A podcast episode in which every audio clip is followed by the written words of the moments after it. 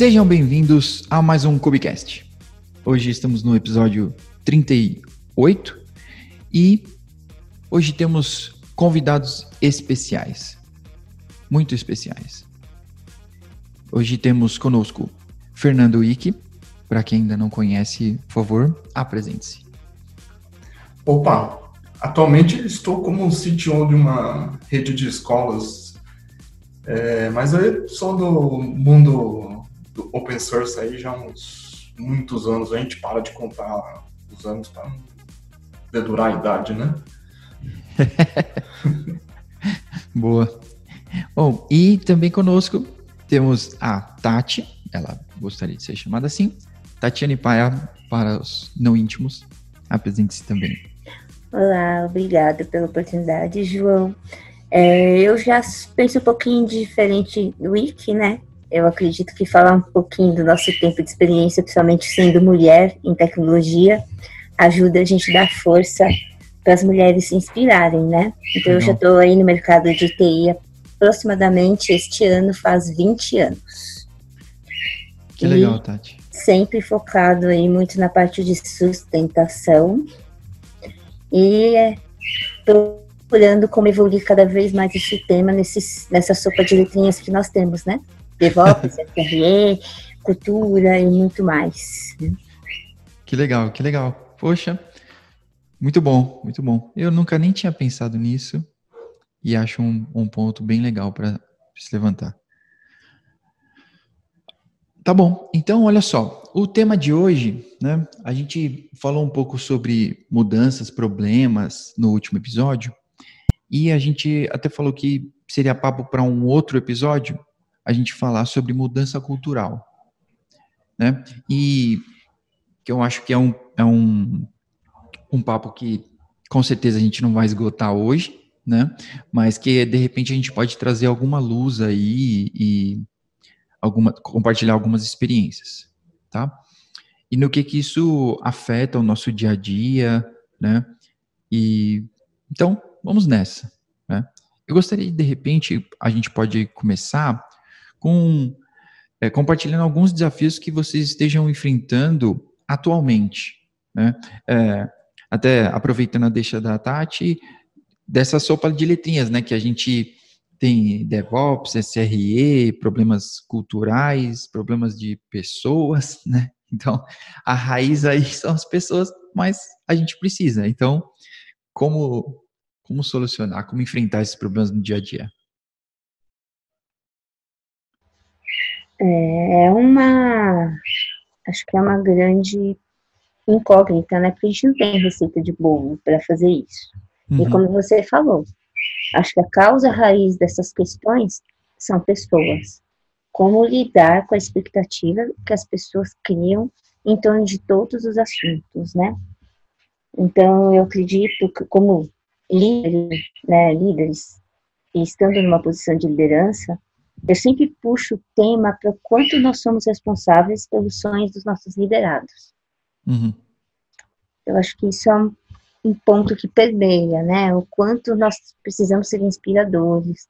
Então, quando a gente fala de cultura, a gente está falando do quanto a gente está interferindo nos princípios e na relação do propósito que as pessoas têm e como isso está relacionado aos princípios e cultura da própria empresa, né?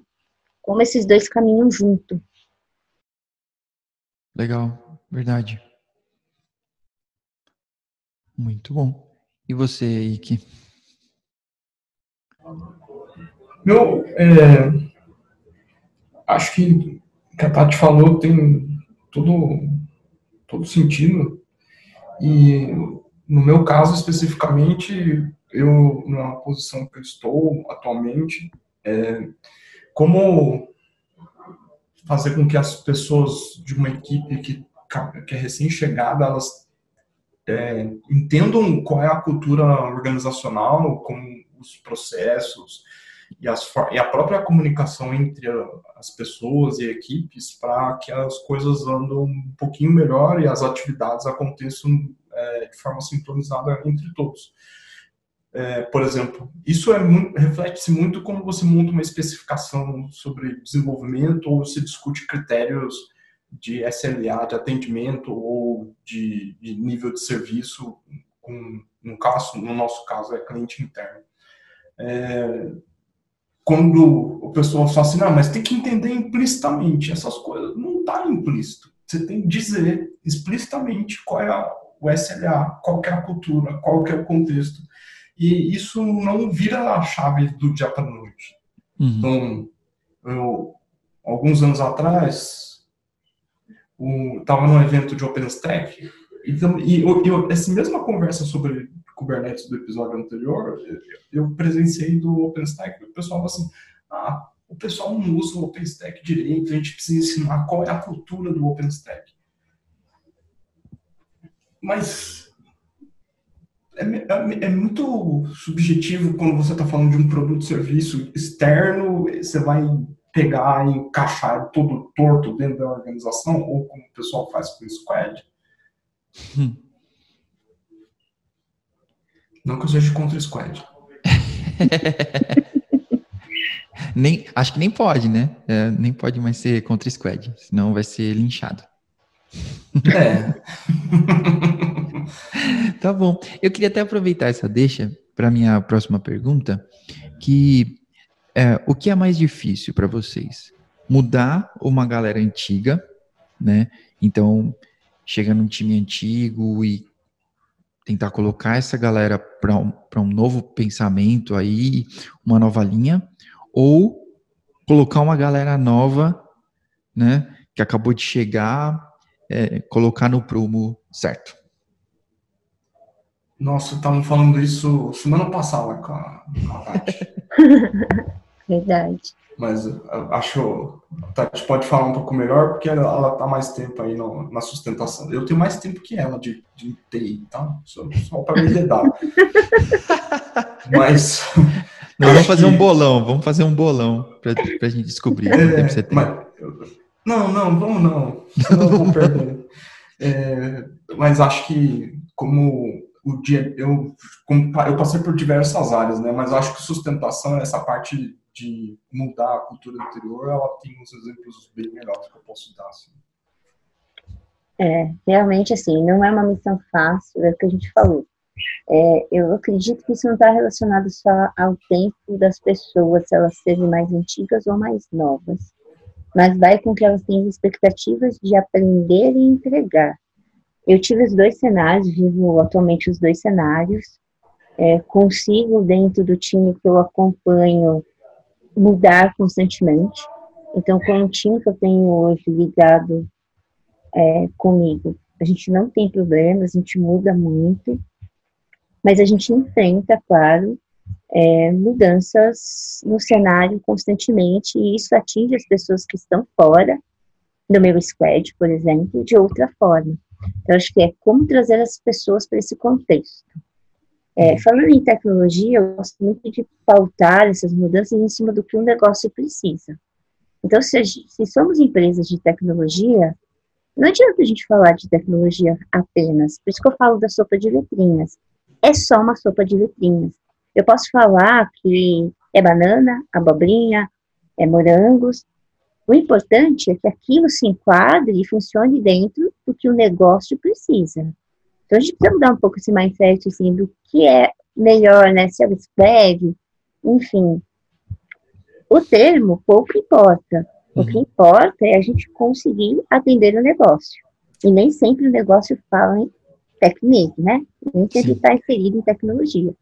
Então, quando a gente consegue contextualizar para as pessoas de tecnologia quais são os impactos no negócio, nós estamos falando da mesma língua.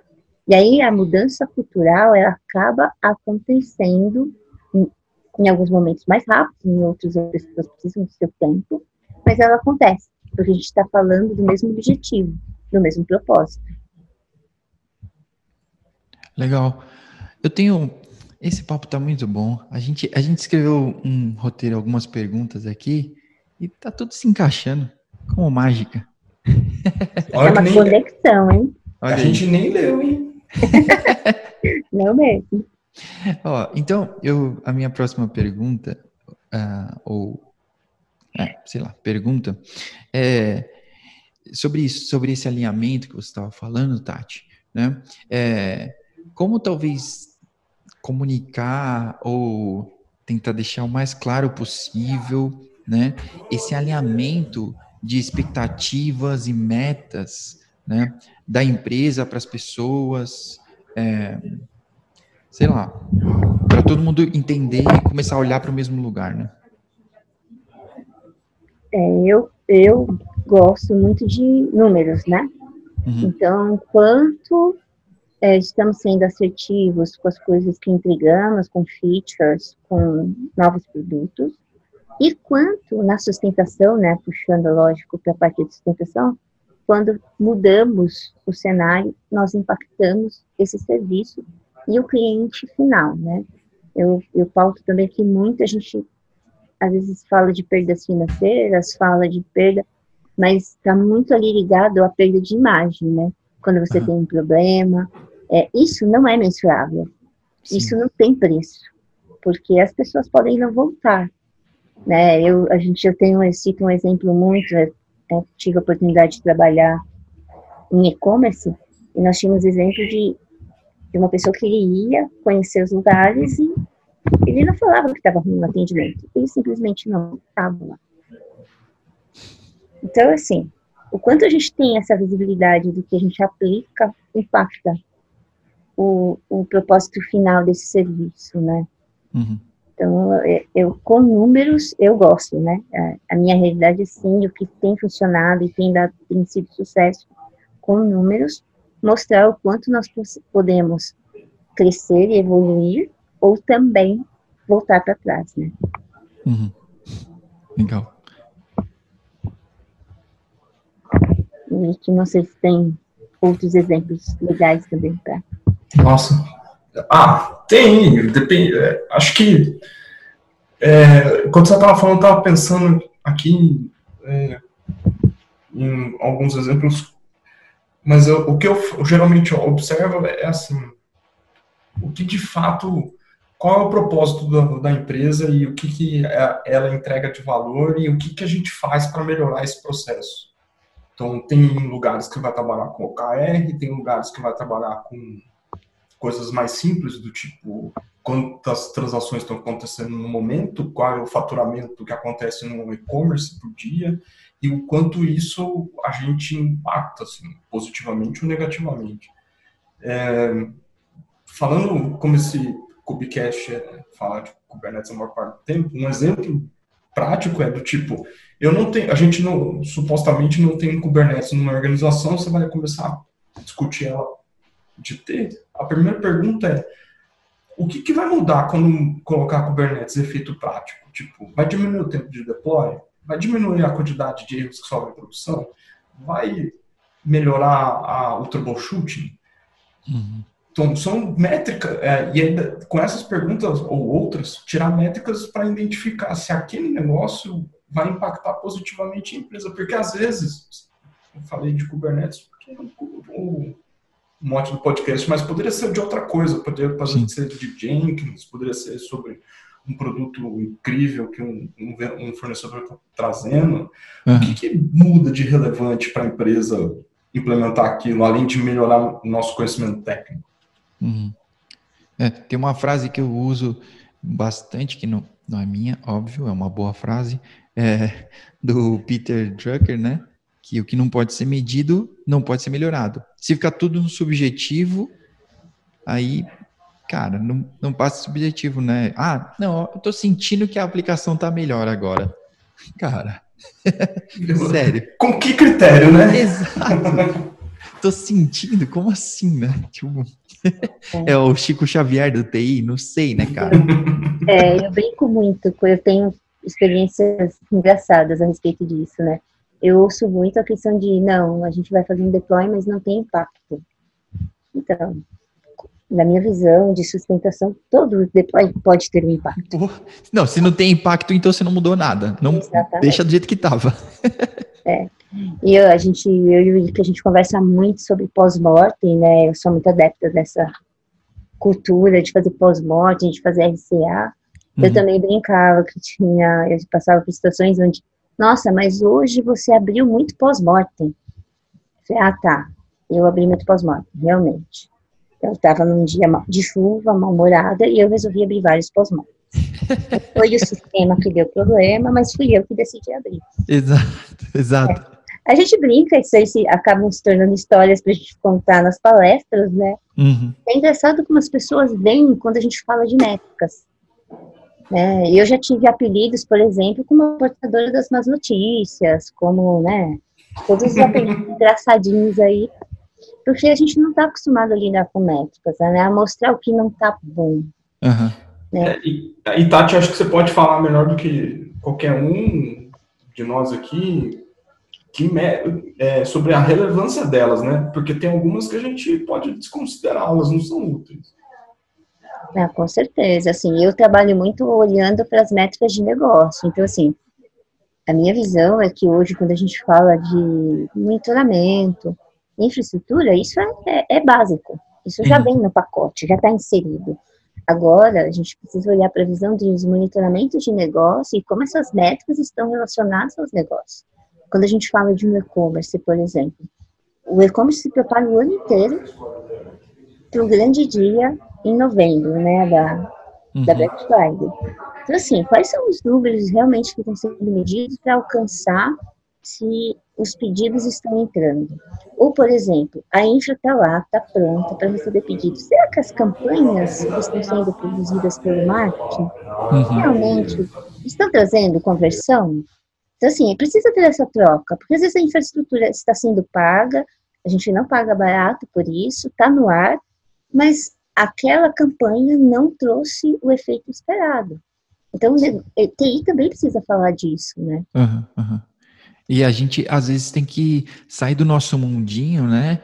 De quantas vezes eu já, já vi, já tive isso como resposta, né? De que, não, cara, mas a máquina tá lá, o processo tá no ar, tá respondendo. Olha, não, isso não me importa, o cliente não está sendo atendido, não importa. ah, não, mas na monitoração que está tudo ok. Quer dizer que a, a monitoração não está ok, porque você não está olhando para o cliente, né? Você não está olhando para o negócio de verdade. Tem uma história não oficial, que se você juntar os pedaços na internet, você vai acabar descobrindo, sobre o vazamento de cartão de crédito da Target o monitoramento estava identificando lá na Índia que tinha um problema de, de uma anormalidade no ambiente deles. E essa anormalidade era uma invasão, só que as pessoas ignoraram aquele indicador. É, simplesmente ignoraram e vazou muita coisa. Ignoraram ou quem monitorava também não conhecia o que aquele indicador trazia. Também. Uhum. Sabe, eu, eu, eu, percebo muito isso no dia a dia, né? A falha, comunicação, né? A gente falou de muito de pessoas, a gente falou de comunicação, mas a comunicação faz total diferença, né? Como você realmente quer passar o que aquele serviço faz, o que aquela nova feature faz para quem está monitorando. Quando a gente tem um cenário onde tem operação separada de desenvolvimento, né? não tem o DevOps acontecendo ali né, na, na raiz da cultura DevOps. Porque a gente ainda tem lugares assim, tem lugares mesclados, tudo depende do perfil que a empresa trabalha e da necessidade de agilidade de resolver um problema. Né? Por isso que eu falo muito da sopa de letrinhas. Para mim isso é, é, é, muito interessante, mas acaba sendo sopa de letrinhas, porque na realidade o que serviu na empresa do lado, né, no meu coleguinha do lado, pode ser que não sirva para mim. Então, a gente precisa entender os cenários e como isso pode ser aplicado e modelar. Eu tenho, isso eu aprendi muito, assim, atualmente, é vamos errar rápido, né? Vamos nos propor a fazer coisas rápido, errar e corrigir rápido. Porque, assim, um sistema não vai ser 100% estável. Nós não temos 100% de, de disponibilidade. Vamos partir dessa premissa. Com isso, qual que é o meu objetivo? Resolver rápido? Estabilidade, eu quero resolver a causa raiz para que isso não aconteça de novo. A gente precisa entender o que, que a gente quer como objetivo de manter essa, esse ambiente no ar. Né? Hum, legal, é verdade. E, e não tem não tem bala de prata para nada, né? Principalmente quando a gente vai falar de pessoas, não tem receita. É, a gente tem que ser flexível sempre, a gente tem que usar o nosso cérebro da melhor forma aí, né? Para que a gente possa é, se adaptar à real situação, né? Não a não, isso aqui é só fazer isso aqui que vai dar certo, né? Até a, a gente da, da GetUp, a gente também chega no cliente e fala, cara, Kubernetes não vai resolver todos os seus problemas. Não é, não é põe Kubernetes e sua vida vai estar tá linda, né? Tem o, tem o Memenets para você poder ver que não é só, não é só coisa feliz. Eu, eu, eu tenho um exemplo que é, que está relacionado ao desenvolvimento é do tipo, ah, meu teste está funcionando. Uhum. Mas o ambiente de produção, que na verdade era um teste unitário, e aí o, mas o, o, teste de verdade, que era aquela função integrada com outras funções que daria, faria um, um processo num sistema, não funcionava. Então, para a empresa, aquela função não tinha valor nenhum. Uhum. E aí o, o, pessoal, o pessoal assim, era da outra empresa, o pessoal falar assim, cara, mas o teste está funcionando. Falei, mas o teste não representa o contexto da empresa. Uhum. Então, tipo, é um. Acho que tem. Como está aderente, também vai muito do, do perfil do gestor de conseguir conversar, o gestor, ou os PMs, enfim, quem está ali no papel de servir de proxy entre as, a, a equipe de desenvolvimento opera, ou operação com o resto do, da organização, de conseguir passar exatamente qual é o contexto que está precisando. O, tem uma, um cara que chamado Mel, um cara chamado Mel Conway que fala sobre é, ele tem a, a lei de Conway que basicamente é, cada, organ, cada sistema desenvolvido numa organização reflete a forma como ela está é, burocraticamente organizada. Né? Então, quer dizer, ah, Hoje a gente trabalha com produtos, squads, etc. Mas se os squads têm um processo tão fechado, tão hermético, provavelmente dentro do próprio squad ou guilda, o nome que for usar, que a comunicação, você vai ter vários sisteminhas que eles têm várias, muitas dificuldades de comunicação entre eles. E aí você vira um monte de microlitos de dependência circular. E no fim a gente acaba voltando para a primeira história lá da Revolução Industrial, silos. Né? Tudo volta para o mesmo lugar. A gente acaba tendo silos. Uhum. Porque normalmente o desenvolvedor pode não conhecer o que o desenvolvedor do lado está fazendo, e a gente tende a achar o que a gente faz mais importante, né? Ah, o que eu estou fazendo é mais importante. Mas no fim a gente não conhece o cenário geral, não tem uma visão sistêmica do todo o uhum. quanto aquilo impacta para o cliente final. Uhum. Tá bom. Vou aproveitar que vocês dois são quase donos daí onde vocês estão, né? Mais um, mais um degrau vira dono. Estoque não? Mais um degrau vira dono. é, então, queria aproveitar para perguntar e, de repente, vocês podem compartilhar um pouco da experiência de vocês, de quanto que ter o apoio da, dos níveis mais altos aí, né, de, depende como você chama, de diretoria, C-level, é, o pessoal que vem de gravata, né, uhum. é, quanto que essa galera participar dessas mudanças, tá engajada no processo, faz isso dar certo ou não, né, se realmente é decisivo, é, ou não, se não, não faz diferença se o pessoal lá embaixo, né, o restante tudo participar, tudo bem. Hum, essa pergunta aí, ela é capciosa, hein? É a mesma coisa. A gente, se vocês quiserem, a gente pode não responder. Não, a gente responde. Eu acho que ela é uma grande pergunta, né? Porque assim, eu gosto de fazer, eu gosto muito de analogias, né?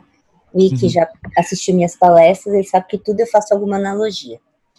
E eu gosto muito de submeter a é, liderança comparar com ser pai e mãe. E a gente já sabe que os filhos não vêm com receita, né? Não tem um livro que ensine como ser pai e mãe, assim como não existe um livro que ensine como ser líder. Mas o meu grande, acho que o pulo do gato está no exemplo. Então não adianta você falar uma coisa e fazer outra, porque uhum. as pessoas vão seguir o seu exemplo. Eu gosto muito de um videozinho que tem na internet do elevador, que as pessoas todas entram de uma, de uma forma no elevador e a única pessoa que está lá que não sabe o que está acontecendo, que é uma pegadinha, ela fica olhando assim, né, o que, que eu faço? Está todo mundo de um jeito, será que isso é uma regra? E no meio da, da, da cena, ele vira. Por quê? Porque nós nos moldamos ao ambiente que nós estamos. Hum. Não tem como. Então, a minha experiência fala que a liderança tem um grande é, papel dessa mudança, porque senão é, ficam só palavras soltas. Então nós temos que viver as mudanças que a gente quer alcançar. É o exemplo, não tem como. Sim, legal. É, eu concordo. O, o, a, na verdade, a liderança, ela, ela, ela, além de ser o fator de, de permitir a geração de um processo mais organizado e de as pessoas conseguirem estar mais alinhadas. Tem um outro contexto é que a liderança ela perpetua um processo de cultura de performance ou criativo. E quando, quando isso é quebrado, você, você vai ver vários relatos por aí. Se você, em qualquer conferência, gastar cinco minutos conversando com qualquer um, que é chave. Quando a liderança ela é, tem uma mudança no, no, na posição de liderança é, e ela tem um, um, contexto completamente diferente do anterior, cara, as coisas boas que tinha no anterior, elas não são perpetuadas e são trocadas por outros valores que podem ser bons ou ruins. É, quando DevOps lá no início e tal, eu implementei uma, eu sozinho não, mas com uma equipe a gente implementou num, numa empresa do governo e todas essas coisas novas, surpreendentes que a gente faz com pipeline, etc., infraestrutura imutável, já usava lá. Só que é, quando a gente, uma parte das pessoas saíram, que estavam nas posições de liderança, é, não deu um ano e meio e, e voltou tudo que era o estágio anterior. Uhum. Então, é, é, a mesma coisa. Então, do tipo, liderança tem um papel fundamental para o bem e para o mal. Até dá para fazer uma, uma frasinha de efeito, hein? Dá. Vou colocar no, no headline. eu concordo. É por isso que eu falo. É o quanto a gente, o quanto somos responsáveis pelos sonhos dos nossos liderados. Porque a gente pode fazer uma pessoa brilhar, e o céu não é o limite, ou como a gente também pode fazer com que essa pessoa não tem uma produtividade boa. Tudo depende de como a gente consegue evoluir. E quando a gente está falando de lideranças acima, né, o board, isso é exponencial, porque isso reflete muito mais liderados, né? Então, é importante se conhecer como líder para poder entender quais são as crenças e o que a gente fomenta como cultura é o quanto essa cultura realmente é o que nós acreditamos, para que de fato a gente possa viver isso e inspirar as pessoas que querem seguir ela. Uhum. Legal, legal. Eu também gosto desse modo de liderança, onde, onde a gente tenta se afastar da chefia, né? É, onde você não vai dar ordens, mas você vai liderar pelo exemplo, né? Uhum. É, eu acho que é o perfil de liderança que eu, que eu gosto. Assim. Ô, João. Oi. Como, como fazer isso numa empresa de consultoria que vende um serviço complexo pra caramba chamado Kubernetes para os clientes, hein? Como é que tá lidera um negócio desse? Tá aí uma pergunta muito difícil, cara. Eu, eu não sei a resposta. Eu não sei a resposta. Hoje, hoje eu estava falando com o Lucas exatamente sobre isso. Que eu desmarquei uma, a nossa reunião semanal que a gente faz toda segunda de manhã, desmarquei e estou fazendo o individual. E ele falou, mas de novo vai mudar? Eu falei, não acertei ainda. quando, quando acertar, eu fico nessa. Por enquanto eu estou nos testes. Vamos testando até a gente encontrar um modelo que funciona para a nossa realidade, né? Não encaixou ainda, né? Então eu estou igual. Na verdade, eu me sinto, eu me sinto.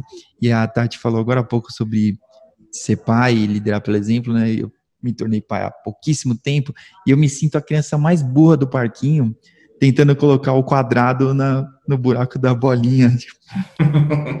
Continuo testando assim, sabe? Porque se não sabe qual é o certo, então vai só testando cegamente. Ah, cara, bem-vindo ao time. Muito obrigado. tá bom. Então, olha só. Aproveitando, bem-vindo ao time. É, vocês que estão nesse time há mais tempo, então, é, que, que dica, né, de repente, aquela dica de ouro, assim, que vocês podem, de repente, compartilhar com a gente, para para dar uma luz, assim, para de repente dar aquela desafogada na ansiedade, o pessoal diminuir o remédio e poder sobreviver um pouquinho mais. Você está falando do quê? De paz ou, de, de trabalho? não, não, só do trampo. Só do trampo. É, eu assim, eu acredito muito que usar a diversidade não só como um slogan para reter pessoas e a gente trouxer pessoas diversas para o time é uma forma de desafogar. E eu vivo isso na, assim, tenho vivido isso diariamente. Por quê? Eu tenho meu perfil e eu só sei entender o perfil das pessoas porque eu, eu me proponho a estudar isso, então a gente precisa muito se conhecer, para a gente querer conhecer o outro, né? Então, ter pessoas diversas e lembrar que, como líderes, né, acho que não só lideranças, mas sempre ter pessoas que conheçam mais que você, isso não é um problema. A gente tem que unir forças para entregar algo diferente. Então, se eu não sei alguma coisa, eu vou procurar alguém que saiba. Acho que essa dica funciona muito bem no dia a dia, para construir algo fora da caixa. Porque a gente, como a gente falou de exemplos, a gente sempre vai pautar as pessoas ao nosso exemplo. E normalmente a gente quer que ela seja uma caixinha daquilo que a gente tem expectativa do que é certo. Mas nem sempre o certo, o resultado vai vir das ações que nós fazemos e achamos corretas. Ter essa troca de pessoas que pensam diferentes dentro de um time, com certeza ajuda a gente a entregar algo muito melhor. E é um, é um processo de, de, paciência, né, Tati? Porque no início a gente é, tenta re, fazer com que as pessoas reproduzam o que a gente faz de melhor mas elas são diferentes. Exatamente. Uhum. E assim, eu, eu falo muito uma palavra assim, eu mostro o que nós queremos. Então, assim, nós queremos chegar aqui. Tá, mas e agora? O como, o papel em branco é de vocês. Sim, essa é a parte de vocês, né? exatamente. Porque se eu falar o como, eu vou falar de novo como eu quero. E nem sempre o que, o que eu quero realmente é o melhor caminho. Porque eu estou sempre pautada numa visão já, numa crença que eu acredito que aquilo é certo e eu faço bem. Uhum. Ter outras formas ajuda demais a gente a pensar de formas diferentes. E aí sim a gente está falando de diversidade sendo usada efetivamente, né? Sim. É, uma, uma coisa que eu observo depois que eu vim trabalhar onde eu tô, que é como eu, como a, a gente faz é, escola de ensino fundamental e ensino médio, é, e aí o tempo todo temos discussões aqui com, com os educadores sobre como é o processo deles se tornarem autônomos. É, isso também se reflete nas empresas, com uma coisa pior, com adultos. Adultos têm muitos mais vícios do que adolescentes, estão muito menos dispostos a mudar a sua cultura. Então, quando é, você tem tá numa equipe ou liderando ou sendo liderado ou parte de um contexto ali e aí você tem um desafio, olha, é, tem que chegar e cumprir a meta. Muitas vezes a gente precisa ajudar, não a dizer como a, como a Tati comentou, dizer, olha, segue esse caminho que vai dar certo. É como construir um processo de autonomia da equipe para ela conseguir desenvolver. Meu, é muito difícil. Quem fala que é fácil, é só seguir o framework XYZ, tá completamente equivocado. É, ou, ou então me fala que a equipe é essa que ele está liderando, né? Dá uma, dá uma chance com esse pessoal aí. É engraçado. Eu, antes de a gente fazer o bate-papo aqui, eu estava vendo um videozinho rápido, onde a chamada era, né? Se você reclama muito da sua equipe, se você fala que ela não presta, que só tem coisas pejorativas para falar, olhe-se no espelho. Porque pode ser que ela seja apenas a imagem do mau líder que você é. Nossa! Eu achei muito forte, e eu gosto dessas coisas muito fortes, porque eu tenho uma frase que eu levo comigo, eu sempre falo dela, que é se me incomodou, é que foi feito para mim. Por quê? Se aquilo está me incomodando, algo tem sentido. Então eu vou olhar muito para a pessoa Tatiane, entender por que aquilo me incomoda. E é, novamente, você falou da dica, né? Além da diversidade, acho que a dica é a gente se autoconhecer realmente. Porque daí a gente vai conseguir propor, né, questões de cultura melhores para as pessoas e a gente vai conseguir não convencê-las que elas têm que fazer aquilo. A gente vai mostrar que aquilo realmente tem valor. Legal. E essa, essa frase vai para a headline também. e vou colocar um, um tapa na cara, um gif de tapa na cara. tá bom, muito bom, muito bom, Tati. Obrigado por compartilhar isso. Tá bom o que você. É, vamos para as recomendações da semana, então.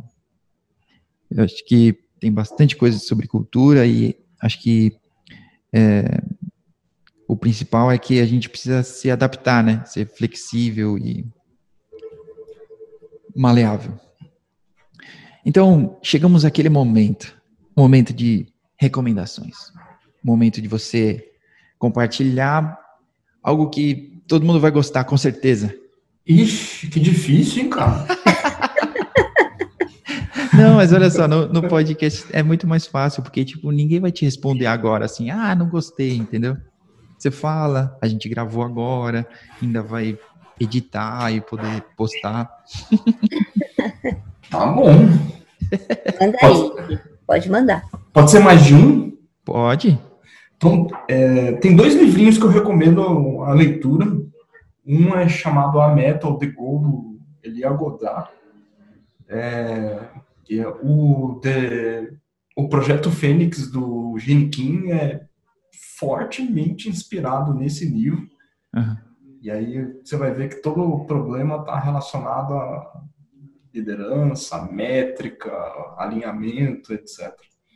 E o segundo livro tem a ver com essa onda aí do coronavírus, se chama, porque eu gosto de zumbis, o Guia de Sobrevivência a Zumbis. Tá bom. Ele é um livro do, do, cara chamado Max Brooks. Ele trabalhou na ONU por muitos anos e, e viveu esse processo de, de como a, as doenças deixam as pessoas, as organizações paranoicas, mudam a forma delas, delas existirem, trabalhar e conviver. E vocês vão ver que tem, cara, muita coisa próxima do que é, do que é verdade.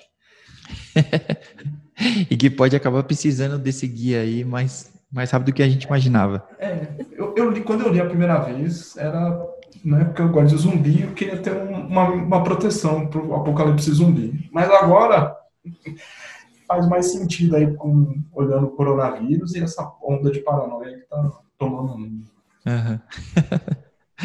tá bom. Sua é, vez, Tati. Eu separei aqui, né, pensando pelo viés de liderança mesmo, algo que possa ajudar. Então, tem três livros para indicar. O Fator Confiança, do Marco Fabos, que fala sobre a, a base para uma liderança extraordinária. Eu acredito também que muito a gente fala do Daniel Goleman, ele é, né, da neurociência, o pessoal diz que ele é o cara que mais fala sobre isso, então a liderança, a inteligência emocional na formação do líder de sucesso, e como um tema que tem sido muito pertinente no dia a dia, né, até o que a gente fala bastante disso, sobre burnout, né, tem um livro que chama Stress, que são três autores, é o John Bruce, o Andrew e o Adam Perlman, que pode ajudar ele no dia a dia, e mais uma dica, assim, não importa o treinamento, não importa a base, né? Quem será o mentor.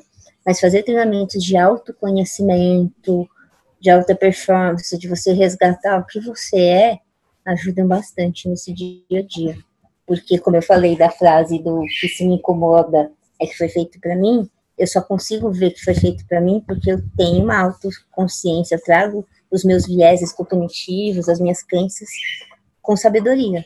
Uhum. Isso não quer dizer que eu não vai errar. Erro muito, pelo contrário, erro pra caramba. Mas eu consigo entender o porquê que eu estou sendo levado a esse erro e eu não vivo aquela coisa do deixar a minha vida me levar. Acho que essa é uma boa dica. Legal, legal. Muito bom, muito bom. Eu vou colocar o link de tudo isso aí, pessoal, na descrição, tá bom? Então vocês podem clicar e vai ter o link aí. E tá bom, eu sempre indico filmes. É, acabou de passar o Oscar. Eu esse não tá no Netflix para variar um pouco. E já faz um tempo, né? Eu acho que ninguém indicou ainda, então eu indico assistir o Coringa, se você não assistiu. Né? Eu eu assisti esse filme e pensando, eu você se compadece do cara, você você quase, é, quase acha justo o que, ele, o que ele acaba fazendo e tudo mais. Não vou dar spoiler, assistam o filme. Eu achei um ótimo filme e, para mim, caminha até nesse sentido, né, de, de você poder se conhecer um pouco melhor, né, se perceber, perceber o meio e, de repente, não pegar uma arma e sair atirando em todo mundo, tá bom? o spoiler é que ele vira o Coringa. É. Isso. Esse é spoiler. Não, acho que o spoiler. É, o spoiler maior é que ele ganhou o Oscar. Aí, Também. É ótima indicação, muito bom. Legal. Bom, muito obrigado. A gente vai ficando por aqui, mas muito obrigado, Ike e Tati, por terem participado, terem compartilhado aí com a gente. E espero que a gente tenha outras oportunidades aí. Só chamar. Tá bom. Isso aí, eu que agradeço. Obrigado pela oportunidade e conte conosco. Valeu. Valeu, pessoal. Até a próxima. Falou.